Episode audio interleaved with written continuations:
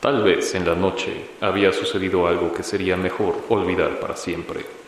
Cada vez que leemos de un nuevo suceso, la siguiente tragedia de moda o la noticia en boga se siente tan lejano.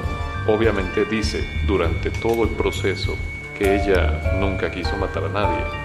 Lo que realmente perdura en nosotros, anidando un profundo recuerdo en nuestras mentes, es aquello que se asemeja mucho a lo cotidiano, pero luego de una mirada más reflexiva, no tiene nada de común.